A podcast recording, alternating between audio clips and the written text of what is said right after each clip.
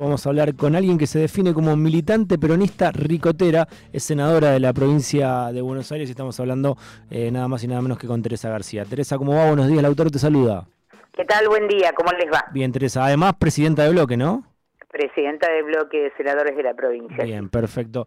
Eh, bueno, queríamos hablar un poquito de toda la coyuntura, pero también no quería escapar, eh, que tiene que ver con la coyuntura, a, la muerte de Blaquier. Te vi que te expresaste en las redes sociales, hace un ratito estuvimos tocando el tema. Eh, bueno, ¿qué, qué, qué, querés decir del hecho? Bueno, lo, lo, lo, que quiero decir es lo, lo que dije muy brevemente, porque sé que, que expresarse sobre la acción de Blaquier, sobre el ingenio de Ledesma, sobre el apagón, este, merece mucho más que un tuit. Mm. Eh, eh, uno nunca le desea la muerte a nadie, mm. pero la muerte no hermosea. Y mm. la verdad que la impunidad ha asignado este caso. Digamos, fue el responsable de la muerte de muchos compañeros eh, y de muchos trabajadores y la justicia nunca lo alcanzó. no Diferente el caso de Videla, que sí lo alcanzó la justicia y independientemente de, no desearle la muerte a nadie y de no celebrar la muerte de nadie, la verdad que lo que sobre, me sobrevino es la indignación de que la justicia nunca lo haya alcanzado. Hubo un tuit eh, positivo de Mauricio Macri despidiéndolo. ¿Qué, ¿qué balance haces? Sí, sí, digamos, Macri es de, pertenece al sector político y al sector del pensamiento del golpe del 76, eh, de la persecución, eh, de la desaparición, digamos, es parte de ese sector político. Lo que creo es que hay que ser mucho más prudente porque se llevó la vida de argentinos, de hombre. Entonces, por más amigote que haya sido, este, hubiera convenido el silencio. Bien, Teresa, eh, súper claro. ¿Qué mm, evaluación haces del plenario de Avellaneda el otro día pidiendo romper la proscripción de Cristina, en realidad eh, pidiendo la, candidatura también para 2023? Eh, em, la evaluación así es muy favorable, la verdad que desbordó una enorme cantidad de compañeros, de, militantes, intendentes, concejales, sectores, distintos sectores, ¿eh? eh trabajadores, eh, las comisiones eh, estuvieron desbordadas. A mí me tocó coordinar, moderar una comisión que tenía más de 300 personas.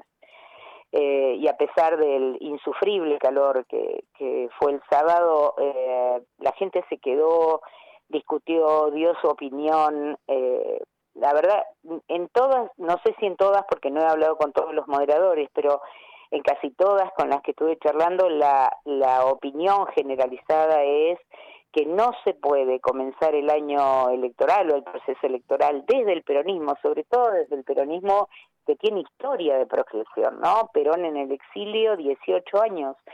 Eh, no se puede comenzar con la eh, dirigente política de este país que más adhesión tiene.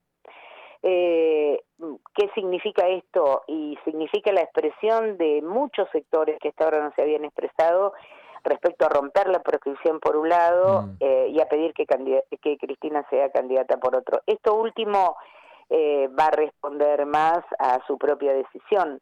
Eh, pero lo que no es menos cierto es que el peronismo tiene que tomar volumen en este año, sobre todo, porque el peligro es muy grande y ellos ya expresan, Juntos por el Cambio ya expresa lo que van a hacer, ¿no? Reforma previsional, reforma laboral, eh, profundización del ajuste, eh, aumento de tarifas, ya lo han expresado.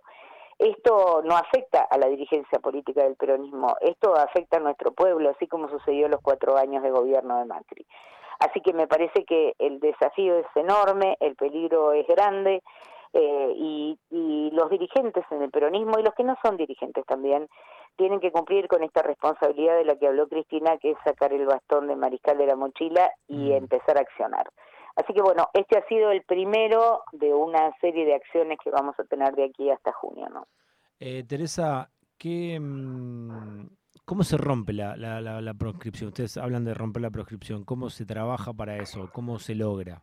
Bueno, la, la verdad que si se dependiera de este sector del Poder Judicial, te diría que es casi imposible, ¿no? Seguramente el fiscal Luciani va a apelar, lo hará la defensa de Cristina también, digamos, pero van a seguir insistiendo porque la decisión que tiene este, este partido judicial, vamos a decirlo como es, partido judicial, que adhiere al macrismo es justamente sacar a Cristina del escenario político.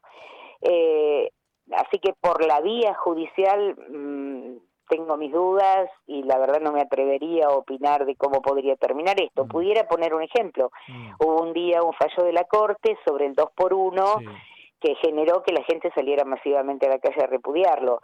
Eh, reconozco que eso tiene una sensibilidad distinta, mm. pero me parece que con lo único que se rompe la proscripción y se adquiere volumen en el peronismo es con movilización popular, con, con organización no solamente barrial o sectorial de los movimientos sociales. Aquí hay trabajadores de la justicia que están en contra de lo que está sucediendo con el Poder Judicial, eh, colegios eh, profesionales, digamos, hay que accionar en todos los frentes para que se puedan expresar en contra de esto que está sucediendo. Eh, es un trabajo enorme, es cierto, y es uno por uno, también es cierto, pero no queda otra. A, a, esta cancha inclinada que nos han planteado, pues una cancha inclinada donde sectores de los medios de comunicación, del Poder Judicial eh, y, la propia oposición, digamos, inclinan la cancha todo el tiempo para equilibrarla. Este, lo que tiene que haber es mucha organización popular. Teresa, ¿crees que Axel tiene que ir por la reelección? Bueno, él lo ha planteado, eh, ha dicho que es su deseo. Yo creo que el gobierno de la provincia ha hecho una excelente tarea. Eh, sido en un momento muy difícil, ¿no? Y además, donde una provincia que nos dejó María Eugenia Vidal, que poco se habla de eso, y hay que decirlo, una provincia destruida, sin sistema educativo, sin sistema de salud, y, y gracias a Dios pudimos pilotearla porque la pandemia hubiera hecho estragos en el conurbano.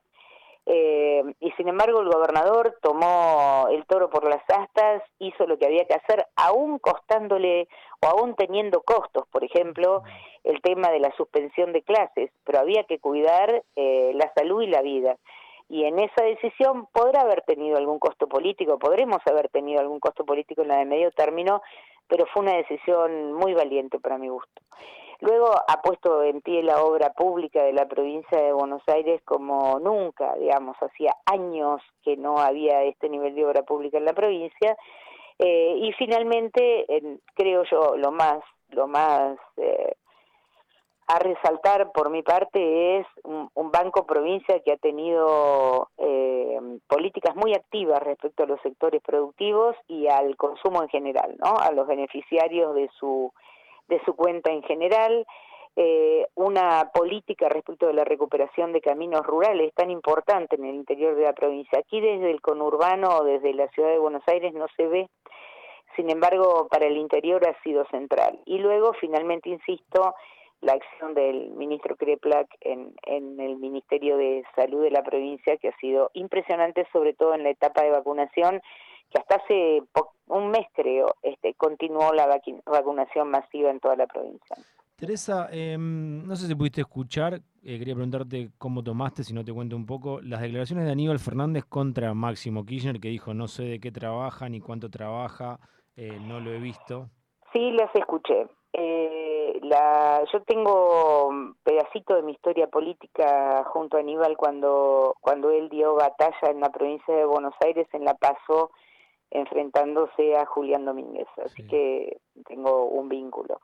La, eh, me entristece, digamos, porque Aníbal es un hombre muy inteligente y que tiene mucha experiencia política.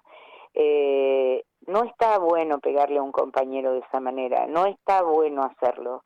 Eh, la verdad, mm, mm, él acompañó al kirchnerismo muchísimo tiempo, eh, fue un hombre muy elogioso de Cristina eh, y de todo el proceso político con Néstor y Cristina, así que no, no me parece feliz la declaración. Y la última, Teresa, también hubo una, una, declaración de Máximo Kirchner al final del discurso, no sé cómo lo tomaste vos, que le pidió al gobernador Axel Kisilov que eh, no bajen al territorio, sino que suban a la militancia eh, a la toma de decisiones. ¿Eso también tiene que ver con parte de alguna interna o lo tomás como algo más eh, relajado?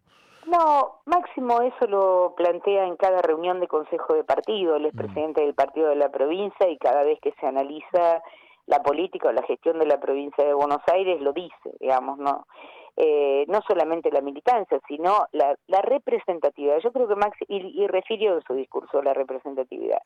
Eh, los lugares de decisión, eh, es cierto que tiene que haber mucha mano de obra técnica para abordar situaciones difíciles, pero las decisiones siempre son políticas.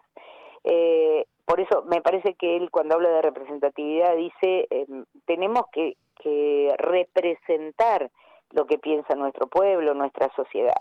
Eh, y a veces, no, no lo digo específicamente por el gobierno de Axel, lo digo por todos los gobiernos, hay personas sentadas en lugares de decisión que no representan lo, el sentir o las necesidades. Me, parece, me parece que fue un, un lugar común que él viene repitiendo por lo menos en, desde cuando yo lo escucho en todas las reuniones de consejo de partido. Teresa, muchísimas gracias por, por el tiempo. Eh, sos ricotera, te definís así en tu cuenta de Twitter, nos vamos con un ángel para tu soledad, cerramos la nota. Uy, muchas gracias. Eh, gracias a vos por elegirlo. Abrazo grande. Gracias. Teresa García es presidenta del bloque del Frente de Todos eh, de Senadores en la provincia de Buenos Aires y pasó por Rock and Roll.